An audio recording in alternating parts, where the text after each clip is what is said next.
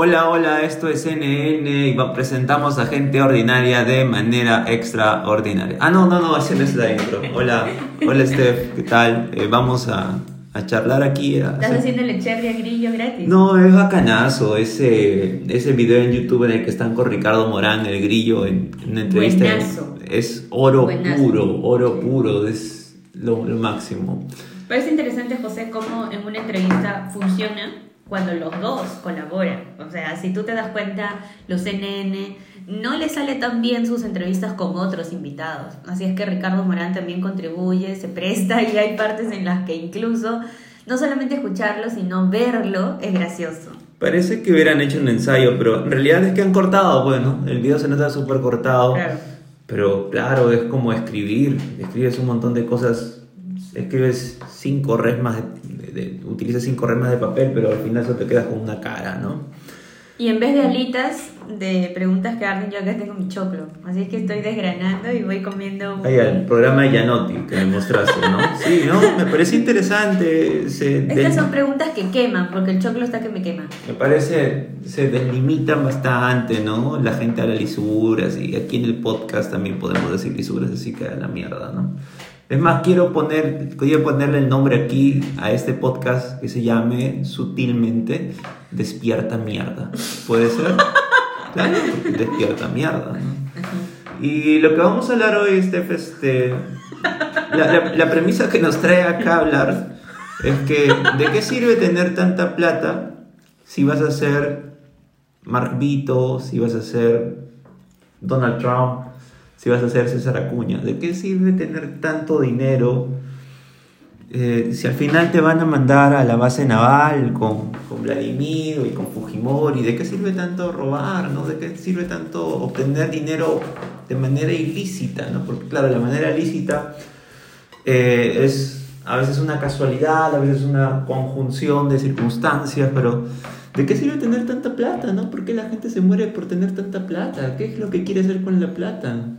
Sí, pues ahí creo que hay que ordenar un poco por qué queremos el dinero, ¿no? O para qué queremos el dinero. Creo que cuando uno se hace esas preguntas y responde no tiene respuesta, quiere responderlas, pero no hay respuesta, no sé para qué, no sé por qué, entonces pasan esas cosas, ¿no? Pero bueno, creo que la, la búsqueda no debe de ir hacia el dinero, sino, creo, José, que debe ser una un autoconocimiento. O sea, si nosotros, como dice Gis, tenemos una misión en la vida, no es ser abogados, poetas, empresarios, profesores, maestros, no, sino conocernos a nosotros mismos, descubrirnos a nosotros mismos. Y mm. pues hay algo interesante, ¿no? Si, si el dinero cada día te está ahuevando un poco más, creo que no es por ahí, ¿no? Creo que el dinero debe de servir, José, para ayudarte a construirte, crecer, estudiar, prepararte y sobre todo algo importante, el dinero te debe ayudar a comprar tiempo para que tú te puedas jubilar de las cosas que no quieres hacer, ¿no? Te, te jubiles un poco de, del día a día, de la rutina, de la obligación de tener que trabajar para pagar deudas y utilizar el dinero para construirte cada día. Pero creo que ese es un termómetro interesante. Si el dinero te está huevando, pues entonces no va por ahí, ¿no? Mm. Creo que tienes que buscar otros caminos. Creo que el, dinero es la carretera panamericana, pero de doble vía. ¿eh? te ayuda, te ayuda a conseguir las cosas un poco más rápido y que se vea como instrumento, ¿no? Y no, como, y no para conseguir cosas tan, no sé, una vez ¿Te acuerdas? Fuimos a un restaurante y... Pero tú crees que todo, disculpa José, pero mm. tú crees que todo lo que ha conseguido Acuña o lo que ha conseguido este Marvito es interesante? Mira, por casualidades del destino y por presión social, me he tenido que ver en la imperiosa necesidad de ver en mi vida ciertos videos de YouTube que no he querido ver para agradar a personas. Uno de ellos se llamaba Visita las casas de los famosos con Magali.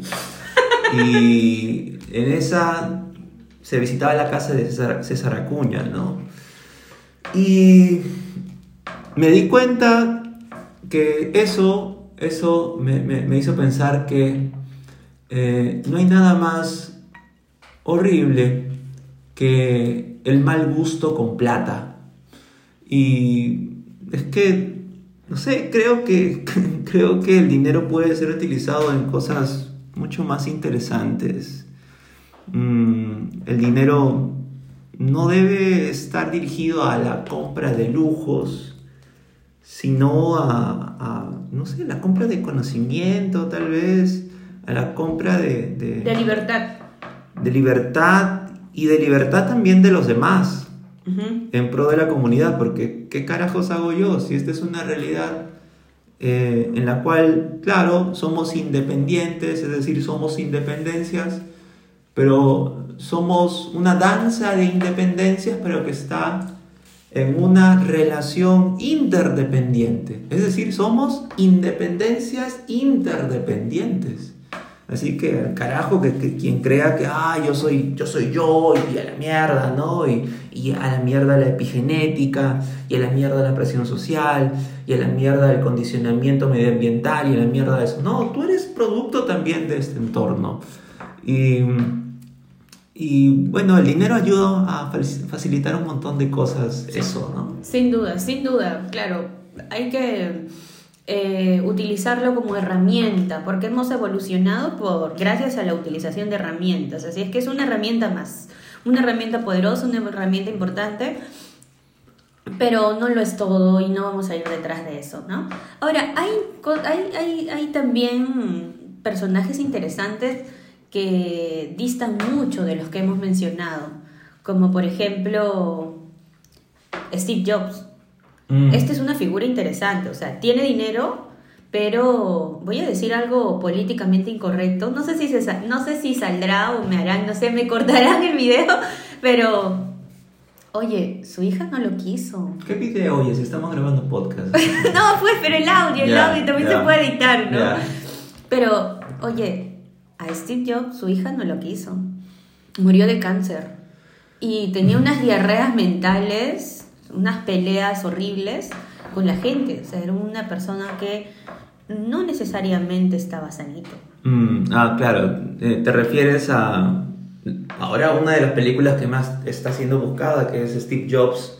Esta versión en la que Michael Fassbender, el magneto del, del rebuild de X-Men, eh, lo protagoniza, ¿no? Em, la he visto varias veces, esta película, eh, un poco para que se me pegue ese gen maligno de... de, de O sea, tú, los al revés, tú lo usas al revés. O sea, para como que se- inspiración, como soy tan buena gente, entonces quiero ser un poquito más mala leche. Em, pero sí, claro, él, él muere, pues, ¿no? Él muere justamente de manera un, un tanto trágica. Em, obviamente que es una película y tú sabes que ahí como que maximizan y exageran ciertas cosas. Pero muchos de sus biógrafos o de la gente que, sabe em, lo dibujan a Jobs de esta forma, ¿no? Un tanto eh, sádico, un tanto eh, que no le importaban los sentimientos de, de los demás. Sin embargo, consiguió levantar una gran compañía y a veces se requieren voluntades muy fuertes, voluntades muy férreas, que no escatimen en ningún tipo de recurso, sea material o hasta moral o ético. Y creo que Jobs, Jobs lo hace, pero creo que para el día de hoy eso no es sostenible, que las personas y los jóvenes vean que tener un liderazgo tipo Jobs o tipo Trump, mm, un liderazgo muy fuerte, un liderazgo alfa, que no comparte, que no conversa, tóxico. que no, claro, que no conversa con su entorno y con sus colaboradores, va a tener un alto precio y va a hacer que las personas se vayan, va a hacer que las personas también se odien. Y si al final de la vida no nos llevamos lo material, si no dejamos un legado a nivel espiritual, a nivel mental, pues hay que encontrar ahí un equilibrio. Wozniak, en la película, el personaje de Wozniak dice que esta elección no es binaria. Es decir, puede ser tanto talentoso como también tener una moral, una ética, un amor por los demás. ¿Sabes? A mí me chocó cuando en la película su hija Lisa le dice a su papá, ¿no? Papá, le pusiste Lisa a la computadora por mí, porque ella se llama Lisa. Mm. Ese orgullo, ¿no? ¡Guau! Una niña se dirige a su papá y le dice eso. Y pues Jobs, lleno de odio, carencias, mezquindades, le responde de manera muy dura y fría, eh, no, no, no, no, es una coincidencia, ¿no? Eh, y la niña termina pues creyendo de que más bien a ella le pusieron Lisa porque así se llamaba la computadora. Mm. Y creo que es una escena tan fuerte que para mí mm, por lo menos es cuestionable, ¿no? No está, si bien Jobs en el grupo de Acuña y, y este y Max Vito y, y- y otros, eh, no está en ese grupo, claramente, no hay punto de comparación, pero tampoco es el ejemplo a seguir, ¿no? Claro, podemos construir modelos de negocio que respeten a las personas, que busquen un crecimiento no solamente a nivel físico, material, sino espiritual, mental. Un, Ganar, un- ganar. Un equilibrio, ¿no? Porque creo que a veces las personas parecemos medio monomodales, es decir, solamente estamos en una forma, en un, en un modal. Y esa cojuda forma de ver las cosas de manera muy transaccional. ¿Así? ¿Quieres que te haga un favor? Ay, ¿Tú cuándo me hiciste antes un favor? Cuando yo te lo pedí hace un tiempo, tú no me ayudaste. Entonces, ¿yo por qué te voy a ayudar ahora? ¿O cuánto hay? ¿Ah? O sea, ya te doy esto, pero ¿tú qué me das? Mm, me has hecho revivir muchos momentos de mi vida. Quizás también em, la... Y esta es una teoría de, de por ahí un estudioso que no recuerdo que establece que las clases a nivel socioeconómico, las clases eh, eh, pobres o las que menos eh, recursos poseen, basan sus relaciones sencillamente a un nivel transaccional, porque sencillamente escasean los recursos y creo que es natural. Pero cuando estas personas de estas clases menos favorecidas acceden a otros niveles de vida, cambian ese modus transaccional hacia un modus más de abundancia. Y ya, pues, ¿quién paga la cuenta hoy? Ah, si quieres la pago yo, pues no, no tengo problema. Mañana la pagarás tú. Y si no la pagas tú, pues también, ya, a mí qué chulo, ¿no? No tengo problema, ¿no? No me hago, no, no me hago roche. Em, pero parte mucho del condicionamiento del entorno.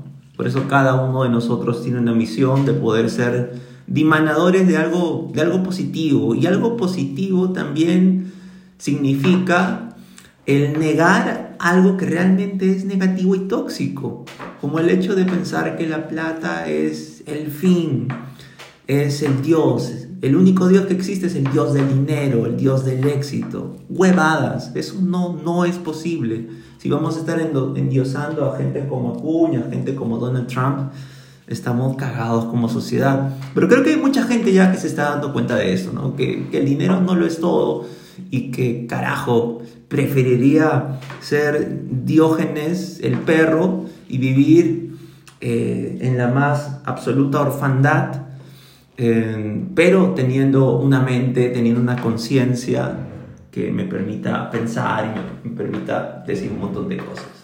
Claro, y superar esa, esa forma que se ha hecho común de responder en redes cuando uno critica a este tipo de personajes, te dicen, ah, pero tiene más plata que tú.